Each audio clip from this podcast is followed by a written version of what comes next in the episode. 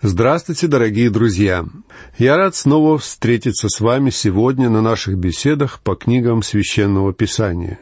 Мы продолжаем разговор о книге пророка Малахии. В третьей главе, которую мы изучали в прошлый раз, израильтяне, не желающие признавать свою греховность, приводят шестое, остроумное, в кавычках, возражение против обличений Бога. Бог говорит им – со дней отцов ваших вы отступили от уставов моих и не соблюдаете их. Обратитесь ко мне, и я обращусь к вам». А израильтяне отвечают ему, «Как нам обратиться?» Они говорят Богу, «Ты утверждаешь, что мы должны вернуться к тебе». А нам не кажется, что мы куда-то уходили. Мы все время ходим в храм, на богослужение, мы приносим положенную десятину. Как мы можем вернуться к тебе, если мы тебя не покидали? А на самом деле они ушли от Бога очень далеко, только не осознавали своего положения. В восьмом стихе третьей главы мы находим седьмую саркастическую реплику израильтян — Восемь раз в книге Малахии народ отвечает Богу уклончиво. Восемь раз израильтяне притворяются, что ничего не знают. Восемь раз они избегают ответа, притворяясь благочестивыми. И вот в этот седьмой раз, когда Бог говорит им «Вы обкрадываете меня», израильтяне спрашивают его «Чем обкрадываем мы тебя?» И Бог отвечает, что израильтяне обкрадывают его десятиною и приношениями. Каких же приношений требовал Бог от них? Во-первых, в Израиле приносились в жертву первые плоды, не менее одной шестидесятой части зерна, вина и оливкового масла. Об этом сказано во Второзаконии, глава 18, стих 4. Затем существовало несколько видов десятин. Десятина оставшегося после пожертвования первых плодов шла на содержание левитов. Об этом свидетельствует книга Левит, глава 27, стихи с 30 по 33. Еще одну десятину отдавали левиты священникам. Так говорит книга чисел, глава 18, стихи с 26 по 28. Кроме того, израильтяне отдавали десятину на нужды левитов и их семей в Скинии, как мы читаем в книге Второзакония, глава 12, стих 18. И еще одна десятина каждые три года жертвовалась на бедных. Об этом пишет книга Второзакония, глава 14, стихи 28 и 29. Вот какие пожертвования требовалось приносить в Израиле и эти требования Бога не соблюдались. Я хотел бы особо обратить ваше внимание на эти заповеди, потому что мне кажется, что данные указания Бога следовало бы соблюдать и сегодня. Я понимаю, что наше правительство старается помогать бедным, хотя, может быть, на деньги, предназначенные для бедных, оно помогает в первую очередь чиновникам-бюрократам. Ведь это еще надо посмотреть, куда уходят деньги, которые собирают на помощь бедным. Но в любом случае, я считаю, что церковь должна уделять десятине и приношениям для бедных людей больше внимания. Послушайте, какие указания дает Бог Израилю во Второзаконии, глава 14, стихи 28 и 29. По прошествии же трех лет отделяй все десятины произведений твоих в тот год, и клади сие в жилищах твоих. И пусть придет левит, ибо ему нет части и удела с тобою, и пришелец, и сирота, и вдова, которые находятся в жилищах твоих, и пусть едят и насыщаются, дабы благословил тебя Господь Бог твой во всяком деле рук твоих, которое ты будешь делать». Следовательно, каждые три года с израильтян взималась дополнительная десятина, которая шла на нужды бедных. И когда говорят, что Бог требовал от Израиля десятину, надо помнить, что израильтяне платили не одну, а несколько десятин — Кроме того, нам необходимо помнить, что мы живем в одни благодати. И сегодняшние христиане жертвуют Богу совсем на ином основании. Они не обязаны платить десятину по закону. Но это не значит, что люди не имеют права отдавать Господу десятину. Возможно, Господь даже призывает их к этому.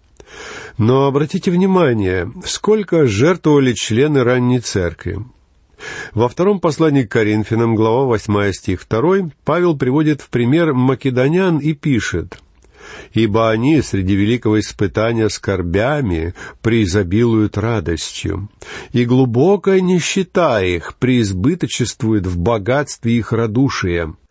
Македоняне были очень бедны, но при этом очень щедро жертвовали. И Павел продолжает в третьем стихе ибо они доброхотны по силам и сверх сил. Я свидетель. Македоняне не просто отдавали десятину, они даже не думали о десятине, они просто жертвовали из любви к Господу. И в четвертом стихе Павел указывает еще одну причину, по которой жертвовали македоняне. Они весьма убедительно просили нас принять дар и участие их в служении святым. То есть для македонян пожертвование было разновидностью общения, частью внутрицерковного общения христиан, и они отдавали Богу довольно много. Послушайте пятый стих восьмой главы второго послания к Коринфянам. «И не только то, чего мы надеялись, но они отдали самих себя, во-первых, Господу, потом и нам по воле Божьей». Вот почему время от времени я очень ясно говорю в своих беседах, если вы не спасены, если вы не христианин, если вы не испытываете искреннего внутреннего желания, то мы не хотим, чтобы вы жертвовали на наше библейское радиослужение. Во-первых, для вас это не будет благословением, и я не думаю, что в конечном итоге это будет благословением для нас. Бог просит пожертвований от своих детей. Вы когда-нибудь обращали внимание, что ковчег завета несли на плечах священники? Конечно, Господь мог бы призвать кого-нибудь со стороны нести ковчег, или же мог приказать вести его на тележке, как другие вещи. Но ковчег завета, который символизировал Христа, несли священники на своих плечах. А если вы собираетесь нести миру Божью весть о том, что Христос сделал для нас, то весть эта должна опираться на плечи Его священников, тех, кто принадлежит Ему. И Бог не просит пожертвования от людей, которые не являются христианами. Павел продолжает в восьмой главе второго послания к Коринфянам, стих восьмой. «Говорю это не в виде повеления, но усердием других испытываю искренность и вашей любви. Ваши пожертвования доказывают вашу любовь ко Христу. Но Бог не требует отдавать Ему что-либо. Он не говорит нам «Я отдал за тебя свою жизнь, а что ты отдашь мне взамен?» Такой вопрос совершенно не соответствует Писанию, ибо это вопрос торгашеский по сути – Иисус никогда не задает такого вопроса, но Он говорит, «Если вы любите Меня, вы будете соблюдать Мои заповеди». Павел пишет далее, в девятом стихе, «Ибо вы знаете благодать Господа нашего Иисуса Христа, что Он, будучи богат, обнищал ради вас, дабы вы обогатились Его нищетою». Павел утверждает, что вы должны жертвовать с радостью и доброхотно. Когда я был в Израиле, мне показали несколько новых правительственных зданий, и в одном из них располагалось налоговое управление. Мой экскурсовод-иудей довольно цинично заметил, мы называем это здание новой стеной плача. Позвольте мне сказать вам, когда в наших церквах собирают пожертвования, для некоторых церковь в этот момент тоже становится местом плача. Люди думают, они хотят отобрать у меня мои деньги. Друзья мои, сбор пожертвований должен быть радостной частью богослужения. Вы не можете отдавать радостно, лучше вообще ничего не давать, потому что жалость о деньгах, отданных Богу, не пойдет вам на пользу. В восьмой и девятой главах второго послания к Коринфянам Павел продолжает обсуждать основания, на которых христиане должны жертвовать. И я думаю, что большинство христиан в нашем благополучном обществе должны были бы жертвовать больше, чем десятую часть. Ведь Израиль отдавал больше десятой части. У них было целых четыре десятины. Когда я был пастором в Техасе в период Великой депрессии, у меня в церкви был один диакон, который единственный из членов церкви занимался действительно прибыльным бизнесом. Обычно я охотился на его ранчо и ловил рыбу в реке, которая протекала через его земельный участок. Однажды мы с ним поехали рыбачить на лодке, и он спросил меня, «Почему вы больше не проповедуете о десятине?» И ответил, «Не проповедую, потому что я в нее не верю». А он верил в десятину и жертвовал соответствующим образом. Каждый раз, когда мы с ним встречались, он спрашивал, почему я не проповедую о десятине. Наконец я поговорил с ним о восьмой главе второго послания к Коринфянам и в завершении разговора сказал, «Сегодня многим христианам следовало бы отдавать больше десятой части. Например, мне кажется, что вы зарабатываете больше денег, чем кто-либо в нашей церкви, за исключением докторов. У нас было в церкви пять докторов, и они неплохо зарабатывали. Но этот человек действительно сделал себе большой капитал в период депрессии. Я сказал ему, я думаю, вам следовало бы жертвовать больше десятой части. Я смотрел ему прямо в глаза, когда говорил это, и он немного поморщился, услышав мои слова. Он никогда больше не просил меня проповедовать о десятине, потому что он был счастлив, полагая, что Богу надо отдавать только десятую часть. Он успокаивал свою совесть, думая, что не обязан отдавать больше а проповеди о необходимости приносить десятину только укрепляли бы его в этом мнении. Христианам следует отдавать Богу гораздо больше десятой части своего заработка. Конечно, это мое личное мнение, и я не собираюсь вам его навязывать. Но я еще раз напомню, что Иисус велел нам жертвовать только из любви к Нему и из искреннего желания возвещать Его Слово.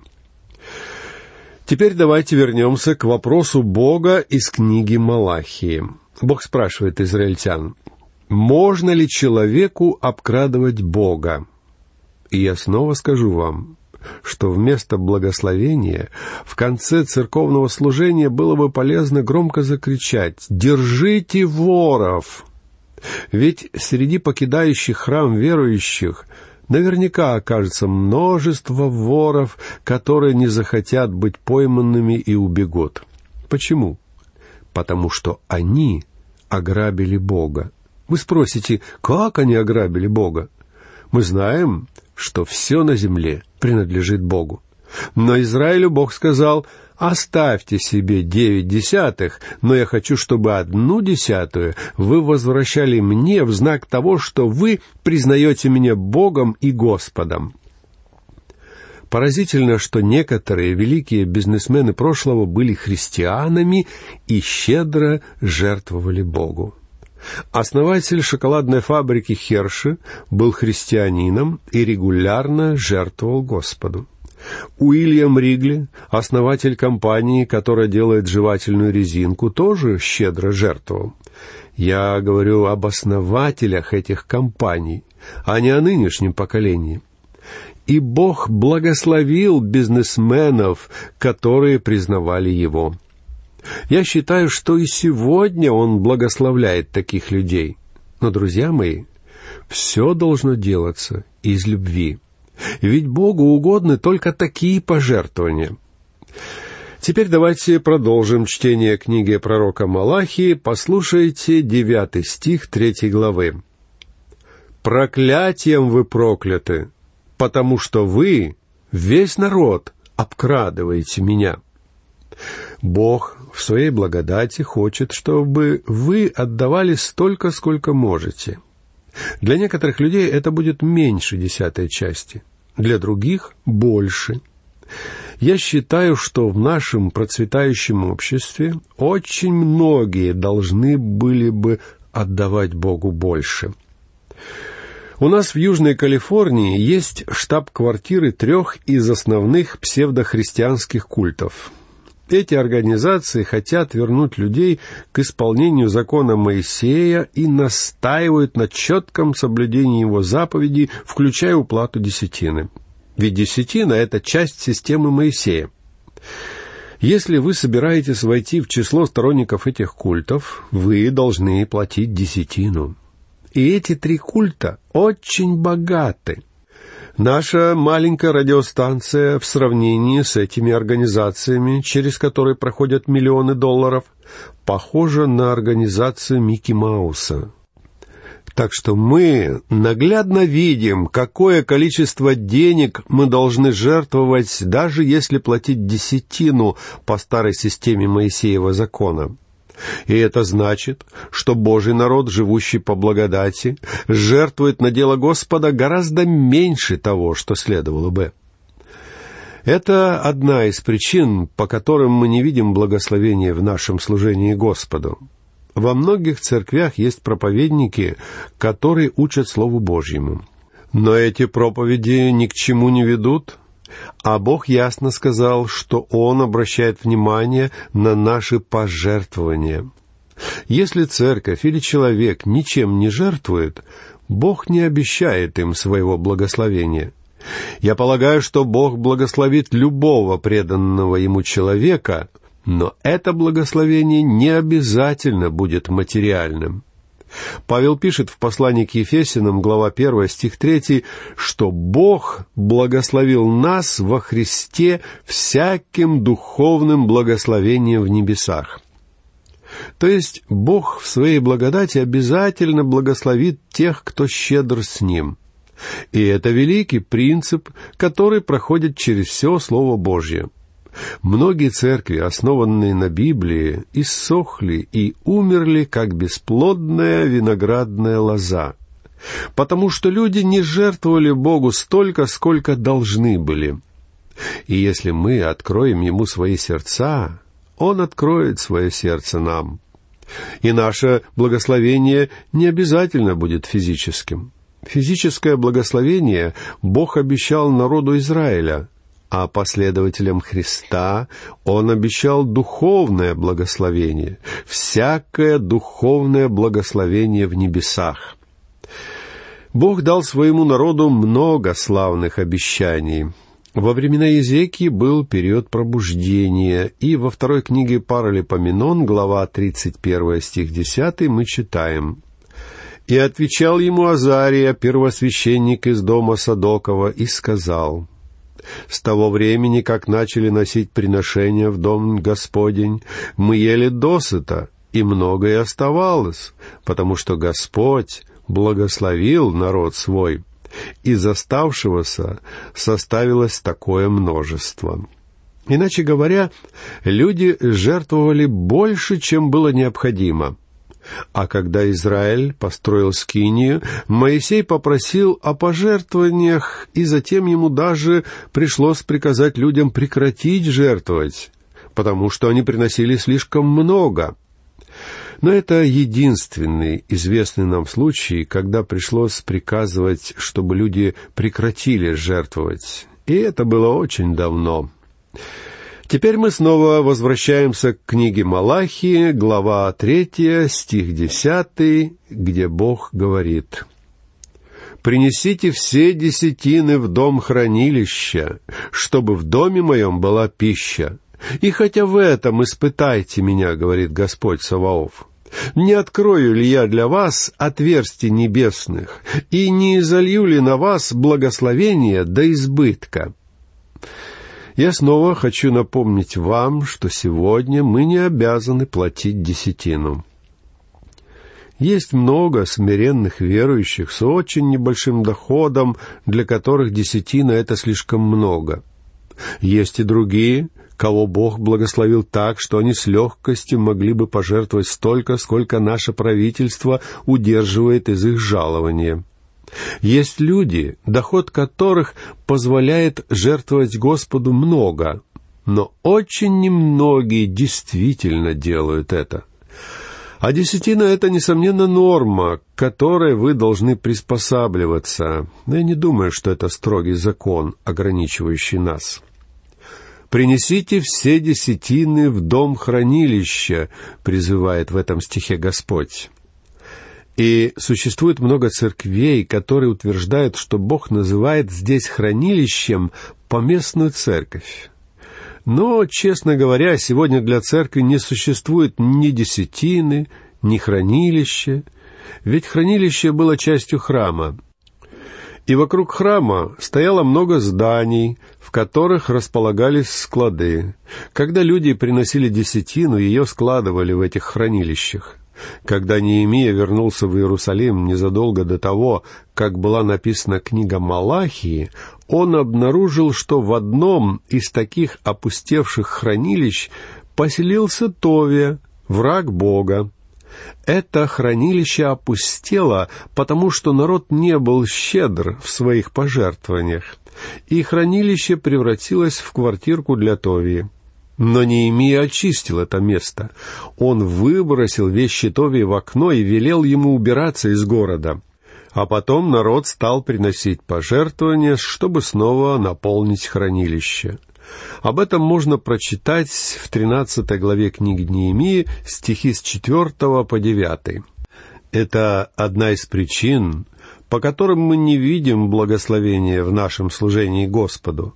Во многих церквях есть проповедники, которые учат Слову Божьему, но эти проповеди, к сожалению, ни к чему не приводят. А Бог ясно сказал, что Он обращает внимание на наши пожертвования.